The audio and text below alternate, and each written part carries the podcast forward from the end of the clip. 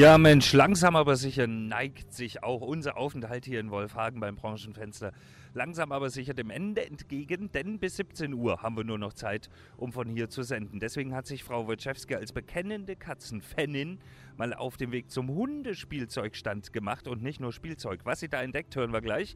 Und ich werde in der Zwischenzeit nochmal reingehen und ein paar Verantwortliche und ein paar Schlipsträger suchen. Mal gucken, ob wir welche finden.